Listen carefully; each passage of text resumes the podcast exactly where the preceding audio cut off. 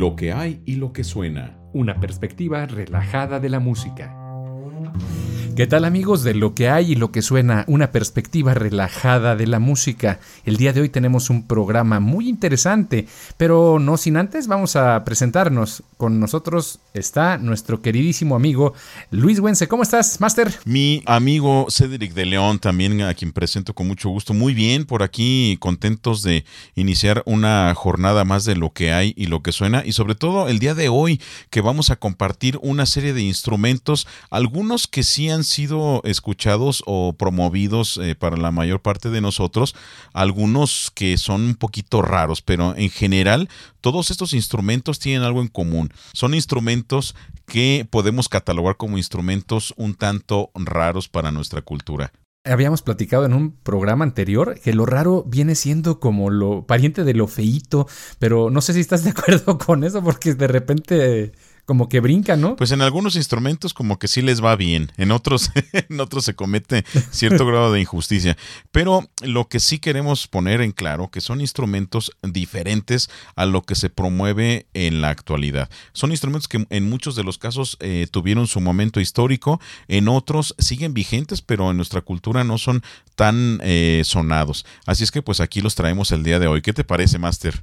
Me parece muy bien y me da mucho gusto que a pesar de la distancia podemos grabar a nuestros amigos que nos siguen para que sepan cada quien está en su casita con su microfonito y su computadora y un cafecito. Pero bueno, vamos a dar entrada porque muchos han estado diciendo ya mucho bla bla bla, pero ¿cuáles son los instrumentos raros, extraños y medios marihuanos que hay por ahí, Luis? Claro que sí, hablando de marihuanos y peyoteados, vamos a comenzar con un instrumento nacional. Vamos a, a partir de aquí. Ese instrumento es el teponastli. Eh, para los que están acostumbrados a nuestra música prehispánica, pues fue un instrumento que efectivamente se desarrolló aquí en estas tierras mexicanas. Para las culturas precortesianas como la mexica, las ceremonias se llevaban a cabo acompañadas justamente por este instrumento, repito, el teponastli, que es como una especie de gilófono, pero nada más de dos teclas. ¿sí? Este era realizado de un tronco hueco y en él eh, dibujaban dos, eh, bueno, este, básicamente las horadaban este, dos, dos, tipos de lengüetas parecidas a las de un, gilófono que emitían principalmente dos sonidos. Y estos se percutían con un par de baquetas. Si una, esas baquetas eran los palitos con los que se pegan los instrumentos de percusión normalmente y eh, tenían una bolita de, de hule. Estas baquetas se llamaban olmatl o también se les llamaba olmaitl. Eh, aquí en, México tuvo, digamos, una eh, connotación como este era costumbre muy religiosa, al tal grado que le atribuían origen divino junto con el huehuetl a este gran instrumento. Eh, estos instrumentos podemos encontrarlos en muchas interpretaciones de grupos que generan o que tratan de recrear la música prehispánica mexicana, pero también los encontramos en piezas de museo. Entonces les recomendamos visitar el Museo de Antropología e Historia, donde se conservan muchos de estos instrumentos, entre ellos el teponastli. Al respecto, Fray Bernardino de Sagún describe así unas de las ceremonias en donde se usó este instrumento ceremonial. Juntábanse muchos de dos en dos o de tres en tres en un gran corro, según la cantidad de los que eran llevando flores en las manos y atavíos con plumajes. Hacían todos a una un mismo meneo con el cuerpo y con los pies y manos. Cosa bien de ver y bien artificiosa. Todos los meneos iban según el son que tenían los tañedores de tambor y teponastli. O sea, al son que les tocaban, bailaban.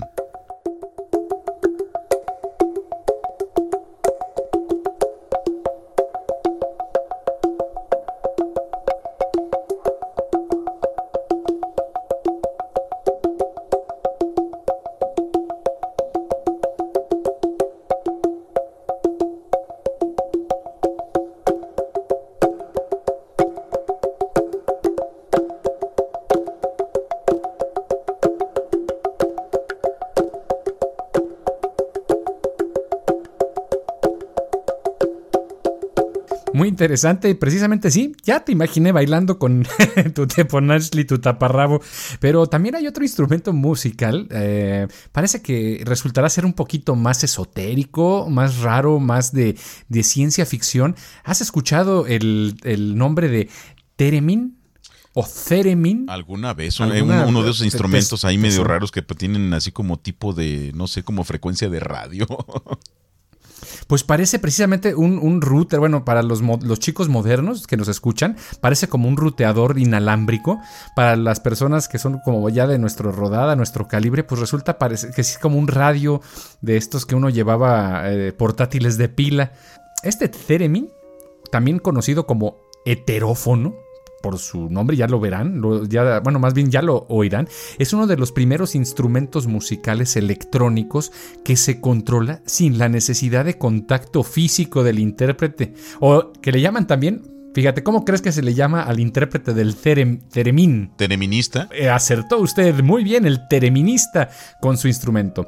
Pero su nombre deriva precisamente de su creador, su inventor, que fue un científico y chelista ruso, que se llama Leon Teremin que lo desarrolló por ahí del año de 1920 y pues nada fuera de lugar, lo patentó eh, poco tiempo después, ahí por 1928. Eh, este instrumento está formado por dos antenitas metálicas, no son de vinil, son metálicas, que detectan la posición relativa de las manos del tereminista y los osciladores para controlar la frecuencia eh, de la mano y amplitud volumen. Entonces de tal manera que con una mano la mueves y controlas el volumen y para, en un sentido y en otro sentido mueves la mano también y cambias la frecuencia de tal manera que se eh, puede producir una especie de música que le llaman como etérea. Entonces esto se amplifica y lo llevas a una bocinita. El Teremin se ha utilizado en temas para programas de televisión eh, y después, por supuesto, en muchas películas donde hay este, fantasmas o encuentros cercanos de algún tipo. Y también se ha utilizado en la música clásica, especialmente en música experimental, de esta que pues ya hemos hablado en algún lugar, y en música clásica contemporánea de los siglos XX y por, supuesto siglos XXI, y en otros eh, géneros de música popular. El cuate este, León Teremin, era chelista aficionado de San Petersburgo y después eh, ahí por 1918, de, eh, tras la revolución, estaba desarrollando un aparato electrónico destinado a medir la densidad de los gases y se dio cuenta, pues como todo ya hemos dicho, Master, que por pura chiripa se dio cuenta que acababa de inventar un instrumento nuevo. Ahí está, pues se los dejo. ¿Qué tal si escuchamos algún ejemplo de cómo suena este Teremin?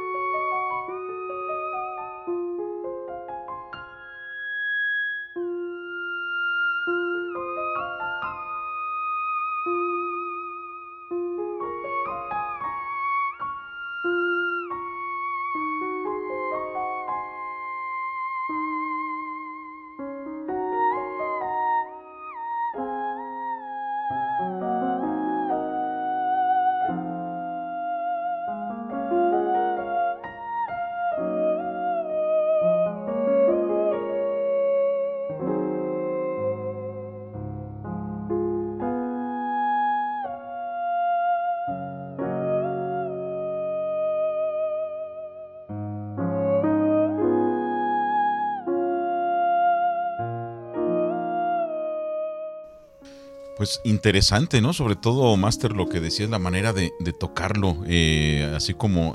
O de no tocarlo. O de no tocarlo, porque es, eres moviendo, moviendo las manos en, el aire, básicamente como estar tocando un instrumento fantasma.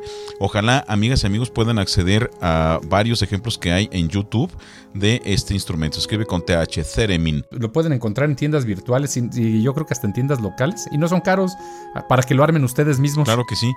Eh, Master, hay otro instrumento que procede de aquí de América con influencia africana y que tiene hoy en día mucho auge en muchos ensambles, sobre todo de jazz y de fusión, eh, algunos eh, folclóricos de las Antillas, que es el steel drum.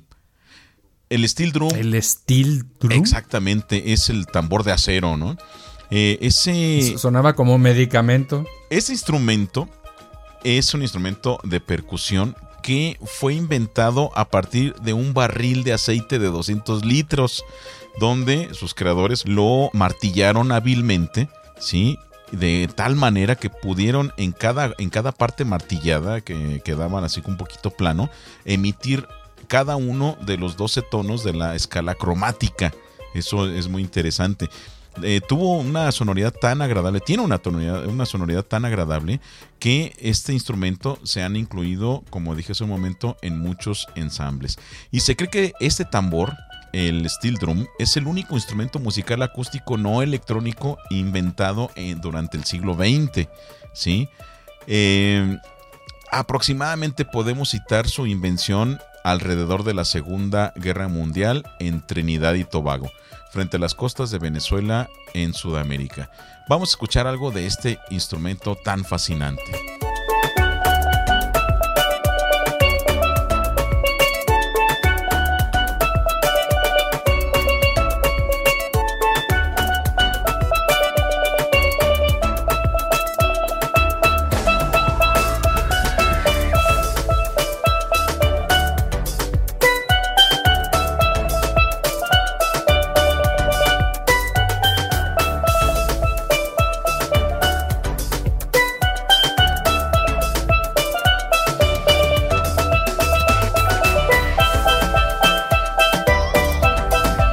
Verdad se me antojó así como estar en, alguna costa eh, y a lo mejor alguien que sea seguidor tipo Bob Marley, reggae y estas ondas, pues a lo mejor se le imaginó pues disfrutando de algo, más que un rico cóctel, ¿verdad?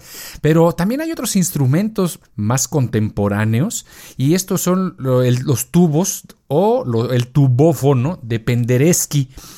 Eh, que por cierto eh, recientemente falleció, Christoph Penderecki, eh, se le ocurrió, y realmente estoy pensando ya, francamente, que conjuntó más bien muchas ideas que ya se venían desarrollando para construir un instrumento que le llamó el tubófono. Y eso, como usted se lo puede imaginar, pues es eso, una serie de tubos cortados ah, de tal manera que cada uno de los tubos produzca una nota de la escala cromática. Y estos tubos tienen un diámetro y una longitud específica para este, este, eh, este fin.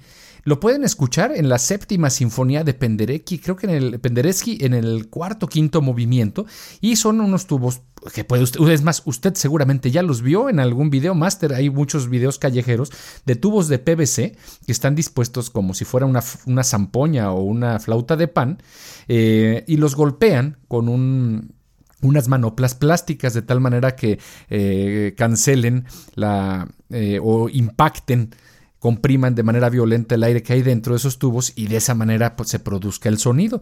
Entonces el tubófono de Penderecki es uno de los instrumentos raros, muy interesante el sonido y que por cierto seguramente ya ha visto que le ha dado de comer a dos que tres músicos callejeros. ¿Qué te parece si vamos a escuchar cómo suena estos tubófonos de eh, el tubófono de Penderecki? Va que va.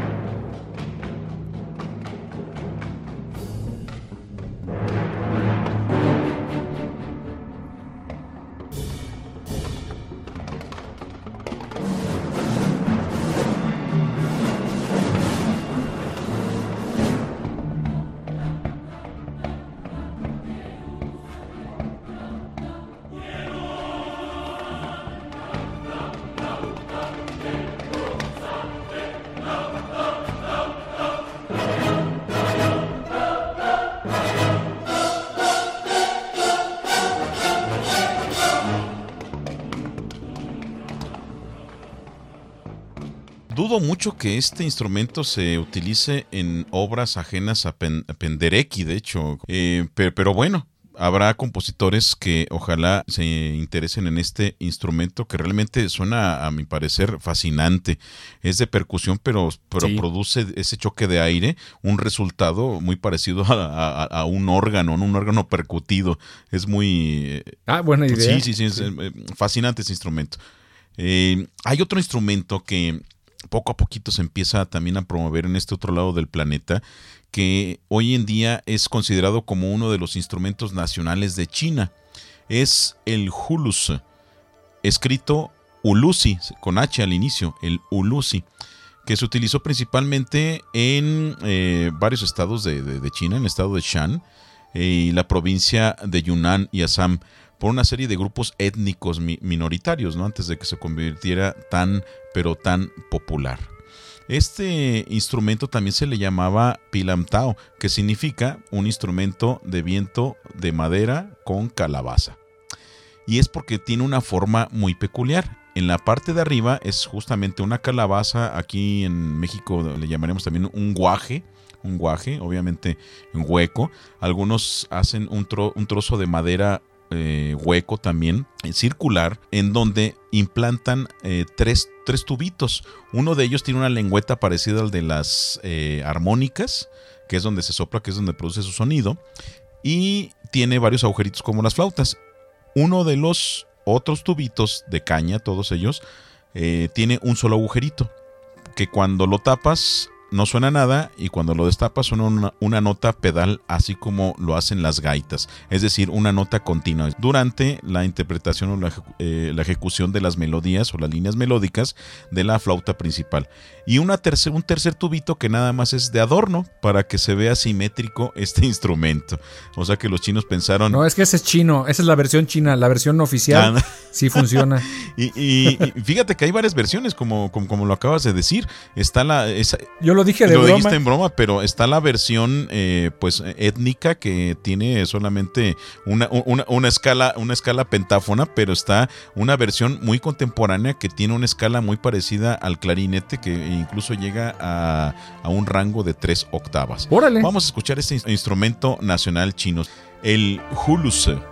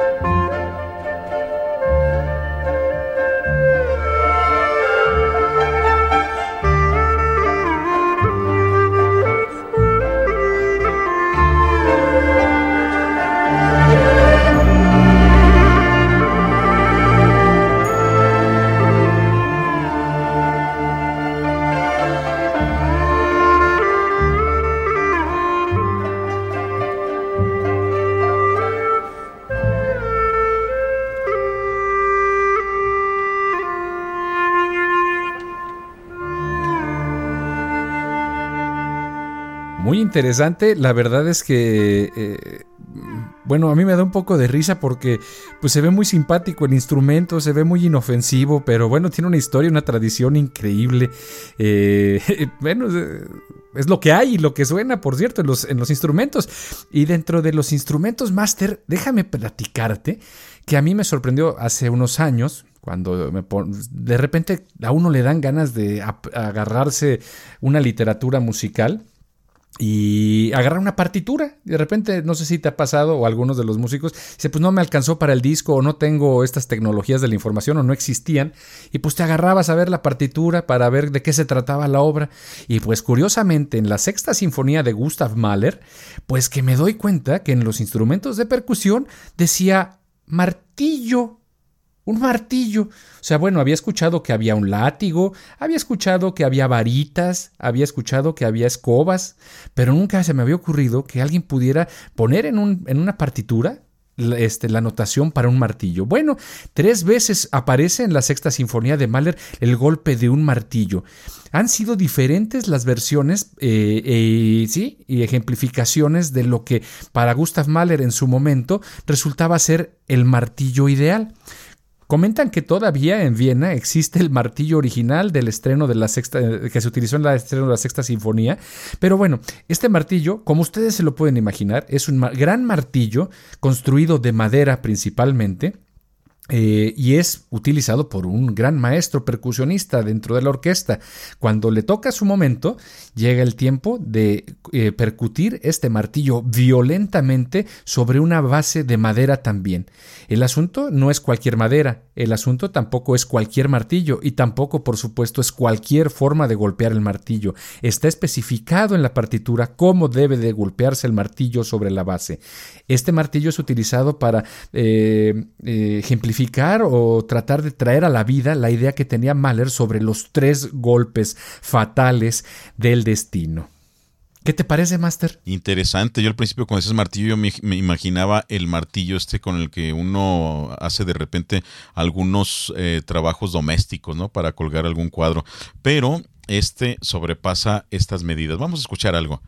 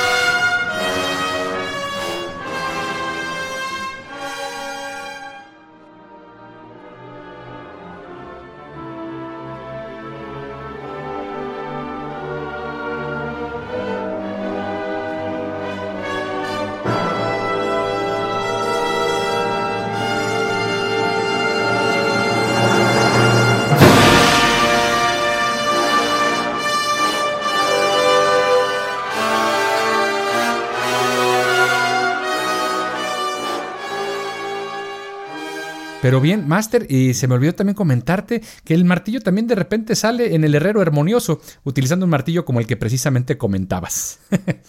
Digamos, cualquier objeto eh, pensado musicalmente eh, se puede convertir en un instrumento precisamente musical. Y entre estas rarezas, aquí en América tenemos un instrumento musical que procede a su vez de instrumentos europeos, que es en el centro de América, centro y sur de América, el charango. No sé si has escuchado un poco de este instrumento, pero el charango es un instrumento de cuerda muy parecido a las guitarras eh, en, cuanto a su forma, pero pequeñito. En sus inicios era construido con concha de armadillo, lo que le daba pues un sonido muy muy peculiar, muy diferente a los construidos en madera. Actualmente ya está prohibido eh, hacer la construcción de estos instrumentos con concha de armadillo y se sustituyó por eh, la madera pero su esencia eh, tímbrica no ha cambiado. Hay muchas teorías que indican la procedencia de ese instrumento. Algunos dicen que los primeros eh, indígenas que tuvieron acceso a la construcción de instrumentos lo construyeron para ridiculizar la guitarra española o eh, lo que podemos decir en aquel tiempo la vihuela española porque todavía no está consolidada este instrumento. Ay, sí, así como dijeron para que les dé chililla, ¿verdad? para que les dé chililla. Ah. Pero hay otras vertientes que aseguran que procede de la mandolina eh, italiana. Eh, por sus órdenes, hay un tipo de mandolina que es la mandolina eh, lombarda, que tiene seis órdenes, es decir, seis pares de cuerdas. Y de uno de estos instrumentos y de estas variantes, que también las había en cinco, procede el charango, que viene también en, como las mandolinas en cuerdas dobles, pero este viene con cinco pares de cuerdas dobles. Y actualmente, venga de donde venga su origen, es un instrumento que hoy por hoy es el instrumento nacional de casi todo Centro y Sudamérica, principalmente en Perú. Vamos a escuchar algo de esta música que seguramente la vamos a identificar.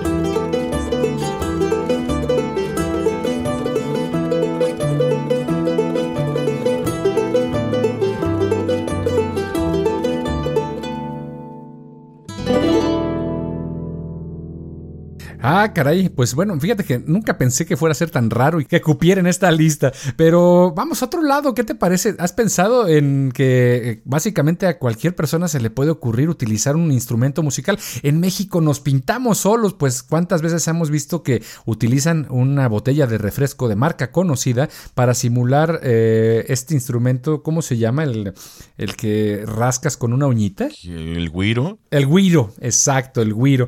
Pero bueno, a alguien se le ocurrió también en un concierto famosísimo, que si, y si no es famoso, pues búsquenlo, el concierto para máquina de escribir, eh, de escribir y orquesta, compuesto por Leroy Anderson en el año de 1950. Y efectivamente, escuchaste muy bien, es una máquina de escribir con una orquesta. ¿Para qué crees? Pues nada más ni nada menos para una comedia titulada Lío en los grandes almacenes pues no quedaría para más, ¿verdad? Esto pareciera que es más cómico que otra cosa. Y es bien interesante ver este, esta representación.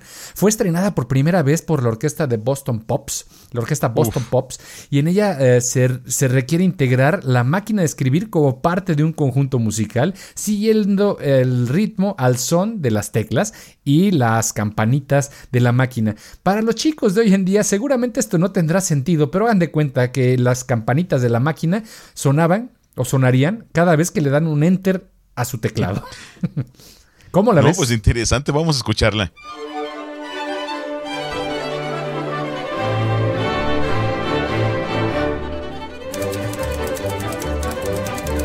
Nunca me hubiera imaginado yo que un instrumento tan ordinario en una oficina eh, a los que nos tocó un poquito de, eh, de, la parte de este de la máquina de escribir llegara a una sala de concierto. Pero todo es posible siempre y cuando quede en una mente musicalmente hablando hábil. Macabra diría yo Macabra. pues sí, Master, pues yo creo que es momento de despedir el programa, pero me gustaría dejarles una, tarea a los que se quedaron con ganas de más instrumentos musicales. Piense usted que un serrucho, esto es para cortar madera, también puede producir sonido. Busque serrucho musical o también, si se les ocurre, busquen arpa judía. Esto será algo bien interesante y se llevará una grata sorpresa.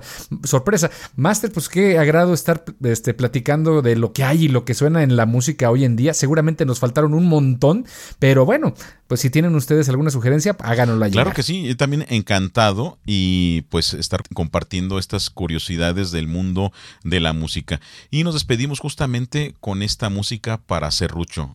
Exactamente, serrucho eh, del que usan en las carpinterías. No es ningún serrucho especial ni nada de eso. Nos vemos en la próxima. Estuvieron con ustedes Cedric de León y Luis Güense. Que estén muy bien. Chao. Hasta la próxima.